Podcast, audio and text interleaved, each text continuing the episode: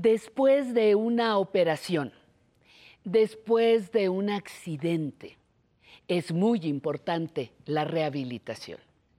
Nuestro cuerpo tiene que restablecer movimientos, flexibilidad, recuperar su buena condición. Rehabilitarnos es muy importante. No lo olvide.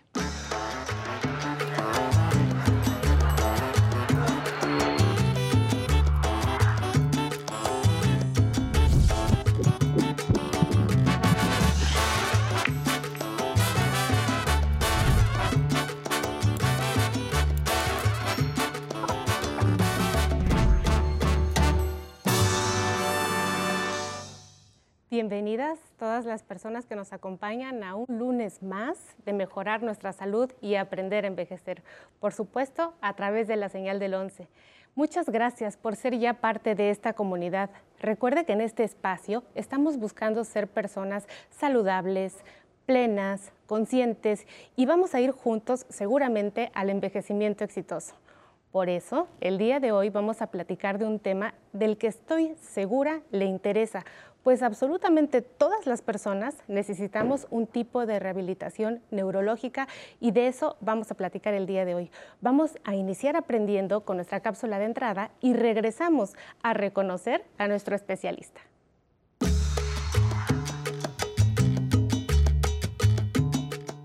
Los trastornos neurológicos son enfermedades del sistema nervioso central y periférico, es decir, se presentan en cerebro, columna vertebral, y en los diversos nervios que los interconectan.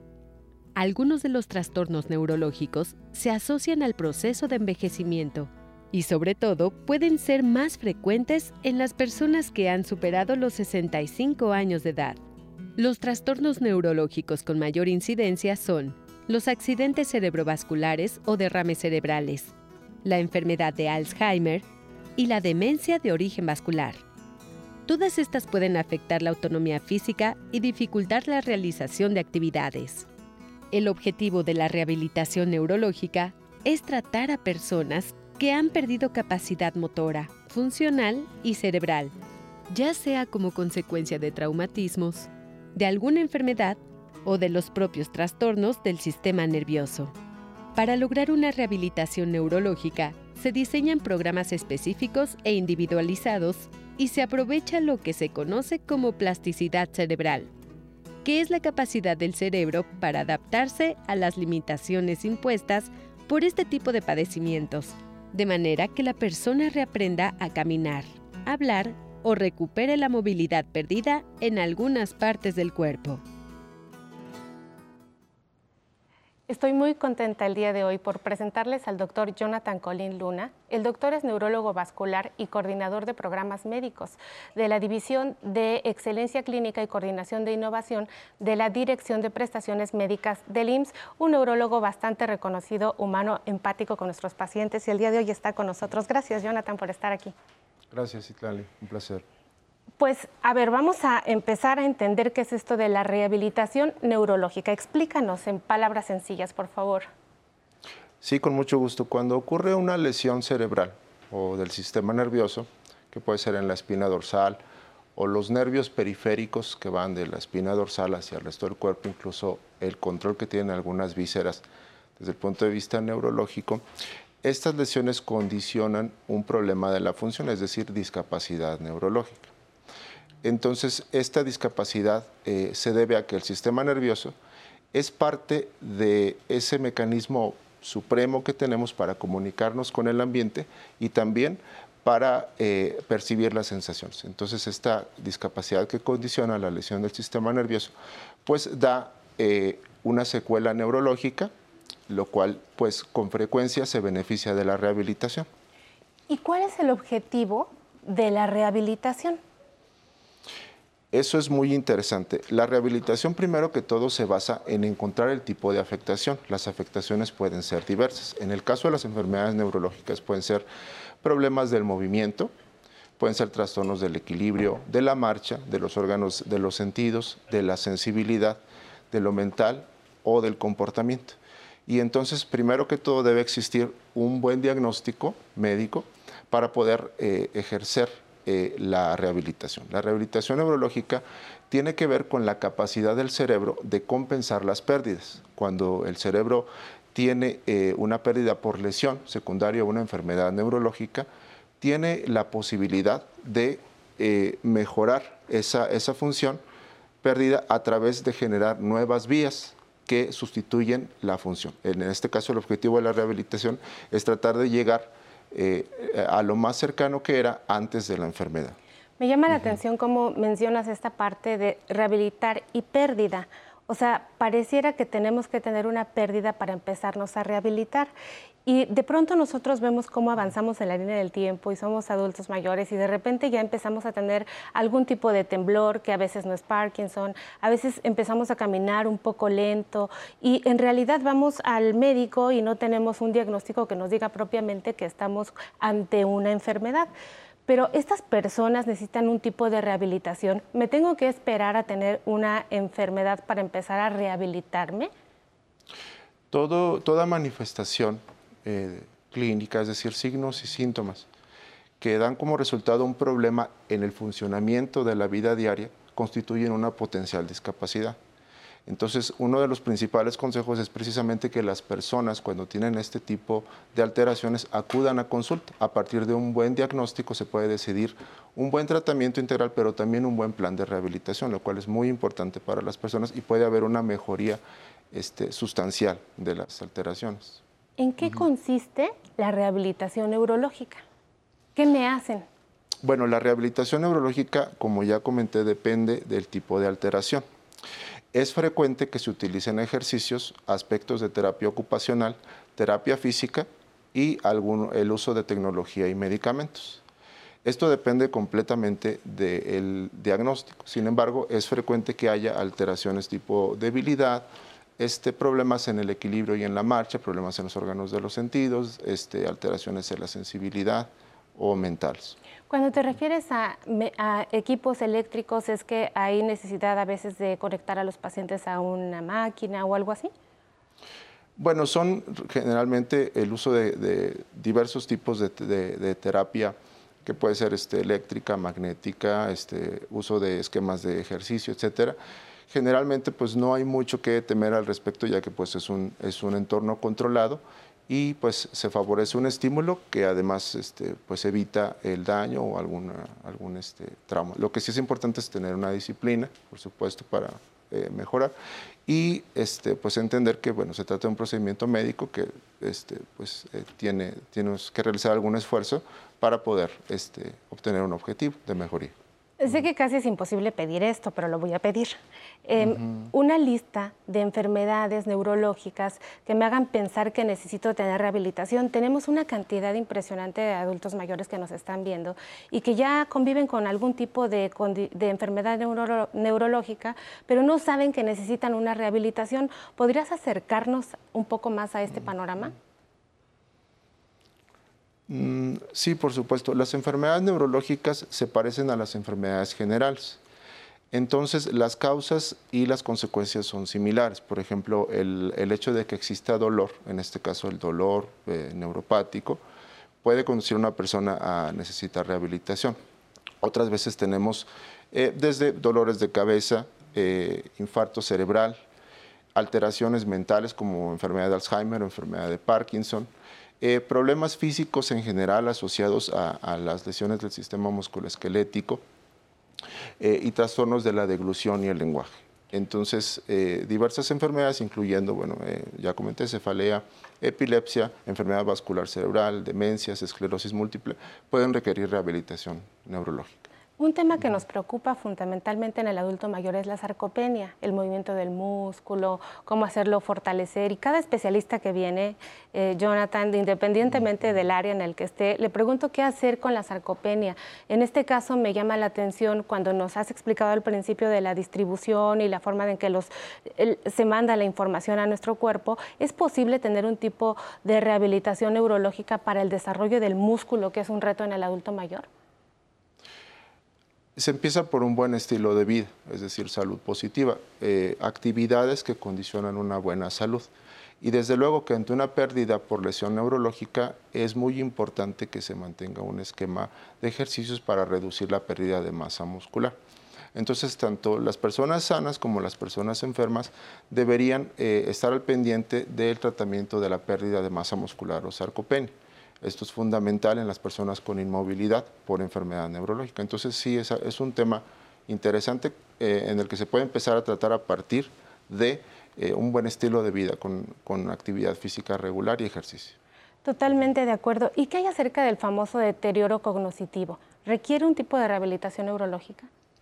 Sí, estos esquemas están aún en desarrollo, pero el hecho de identificar los trastornos de la memoria o del comportamiento o de la dificultad para hacer actividades diarias, a pesar de que no se tenga una limitación física, nos sitúa en el, en el ámbito de la rehabilitación neurológica. Aquí hay una serie de esquemas que pueden utilizar los especialistas y eh, esto está en boga y va desarrollándose. Es amplio como la medicina y vamos viendo con el paso del tiempo. Es amplio y depende de un buen diagnóstico, por supuesto, y de los esfuerzos de los, de los especialistas. Pues realmente me asombra eh, pues, la gran cantidad de implicaciones que tiene la rehabilitación neurológica. Vamos al corte y regresamos. Estamos platicando esta mañana con el doctor Jonathan Colín Luna acerca de cuáles son las enfermedades, quién necesita rehabilitación neurológica. ¿Tiene dudas, comentarios? Tenemos a Pamela Montes de Oca en nuestras redes, que por supuesto les está leyendo. Vamos al corte y regresamos. Yo estuviera todo el día con la cantina, yo vengo, abro a las 10 de la mañana. Eh, vemos la limpieza, comenzamos por nada, por las compras del diario que tienen que ser cosas frescas, eh, la cochinita, los pollos. Viene mucha familia aquí, viene mucha muchachada.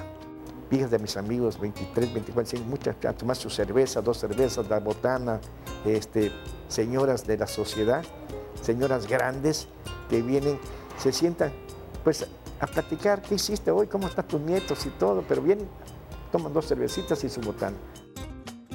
Y voy de mes en mes. Entonces todo, todo el mundo me dice, pero venir diario, ¿te imaginas que yo me eche tres cervezas diarias?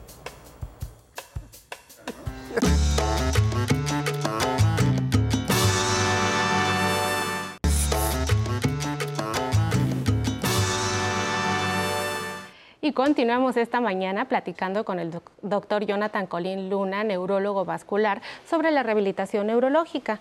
Y a ver, doctor, eh, quisiera saber cómo impacta la calidad de vida una persona que está llevando rehabilitación neurológica.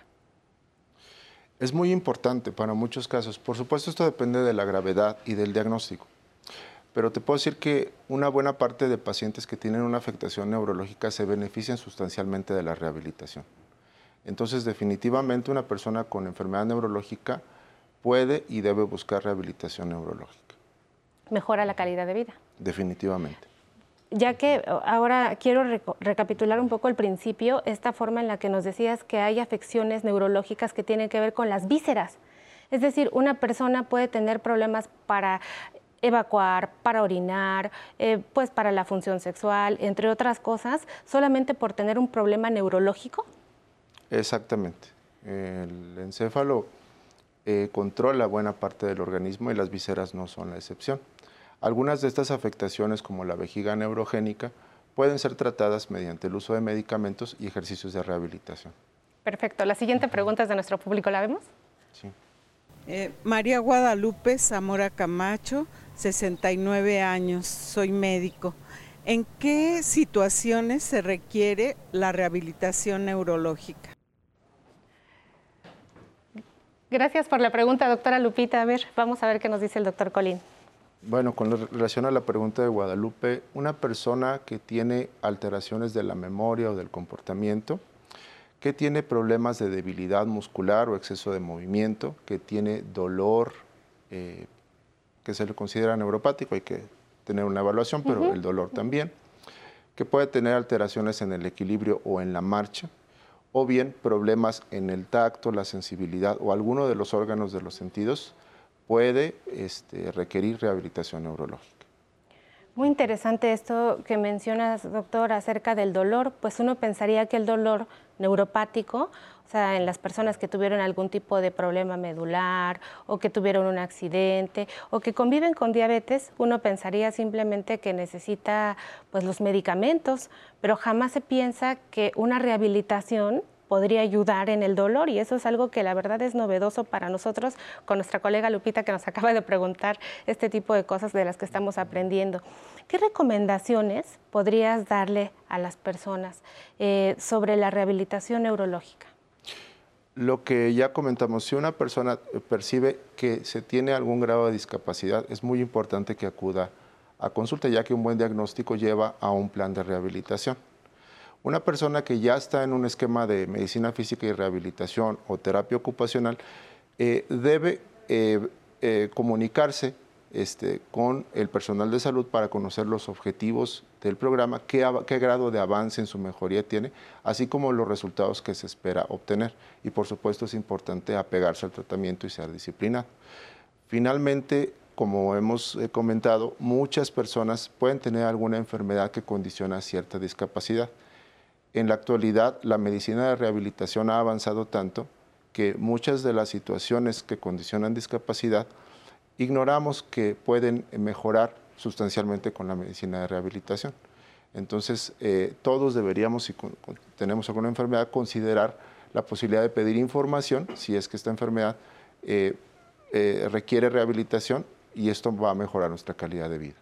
A veces nosotros decimos de manera muy rimbombante rehabilitación neurológica.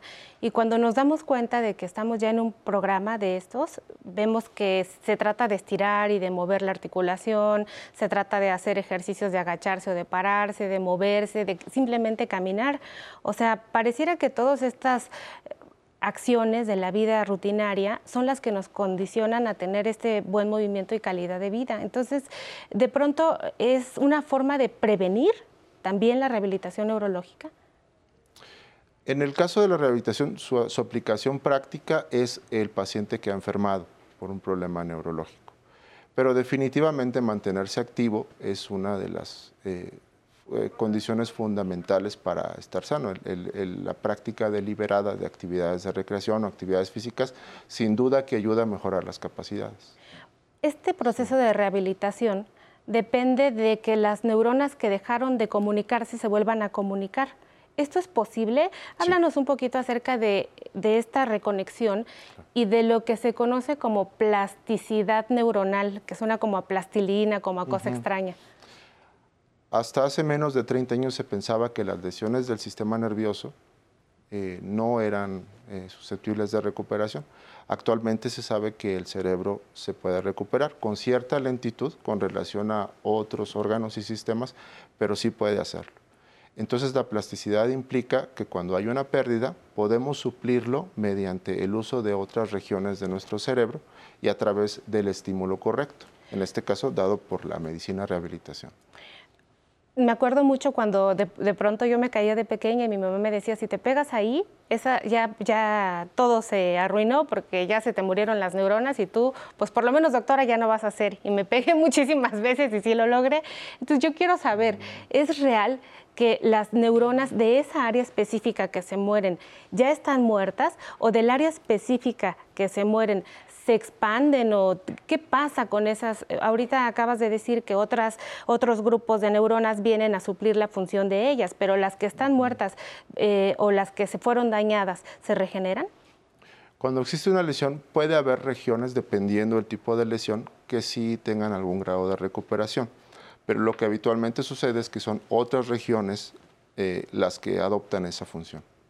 Qué interesante el cerebro, todo un enigma que seguimos estudiando. Muchísimas gracias, doctor Colín, por haber estado el día de hoy aquí en Mejorando mi Salud y obviamente pues dándonos tantas lecciones sobre neurología. Y a usted en casa que estuvo con nosotros, pues muchísimas gracias por hacer posible este programa. Recuerde que ser feliz es bueno para la salud, entonces, y además es una decisión, entonces decidamos ser felices para ser saludables. Vamos a irnos obviamente con nuestra siguiente cápsula que nos va a explicar de qué forma la rutina y la falta de actividad y el tedio y hacer lo mismo todos, todos los días daña a nuestro cerebro. Y después, ya lo sabe, nos atiende Pamela Montes de Oca en nuestras redes sociales. Nos vemos el próximo lunes aquí en Mejorando mi Salud y el lunes con Patty Kelly. El domingo con Patty Kelly.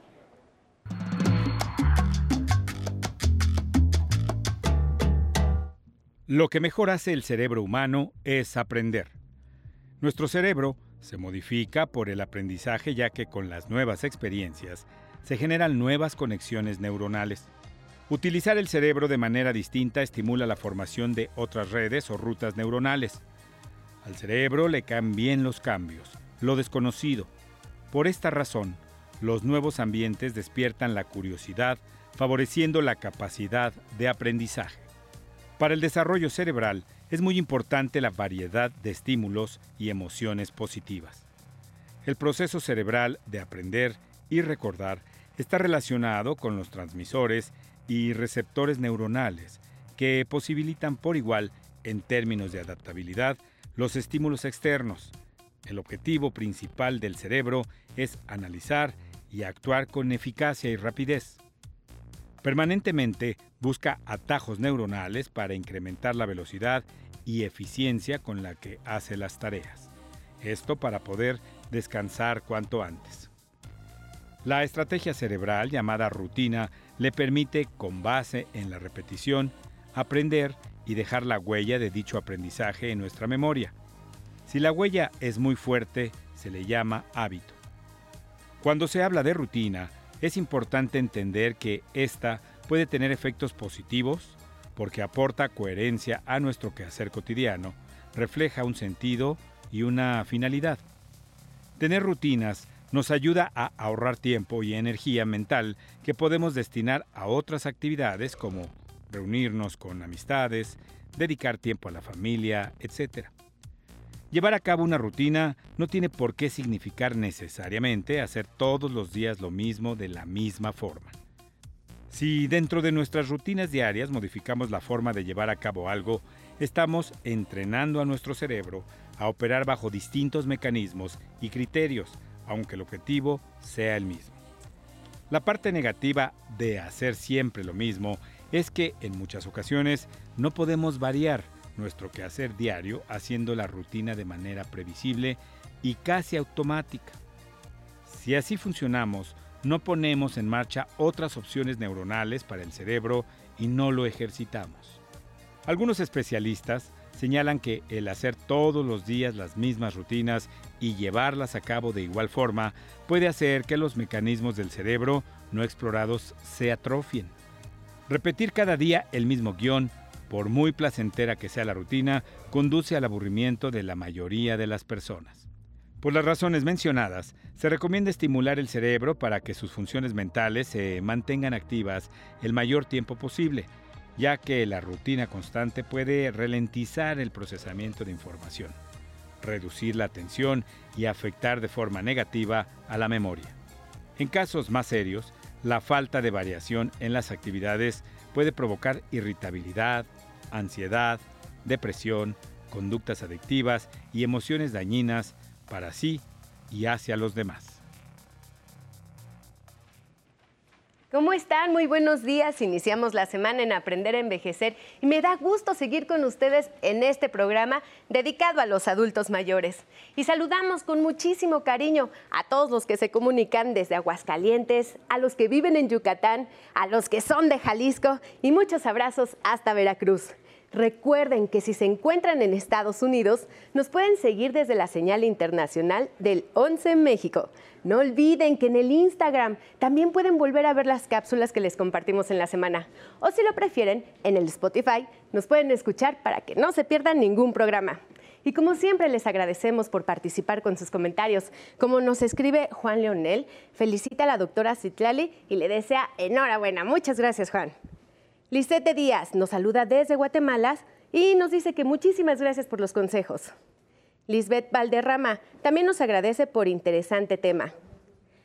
Ale Ruiz nos desea un muy buenos días y también nos felicita por el programa y nos saluda desde la alcaldía Magdalena Contreras. Gracias, Ale.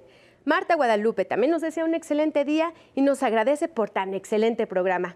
Pues muchísimas gracias también a todos los que estuvieron conectados con nosotros en el Facebook Live y que nos mandan sus mensajes. Siempre estamos atentos de sus opiniones. Como nos escribe Margarita Carmelita López, nos dice que cómo nos puede contactar. Bueno, Carmelita, te cuento que tenemos nuestro teléfono que es el 55 51 66 40 00 para que nos dejes tus dudas y con mucho gusto nosotros lo compartimos con los especialistas. Y bueno, pues ya para despedir el programa, vamos a bailar. Oye Rumberito con Habana Son Cuba. Que lo disfrute.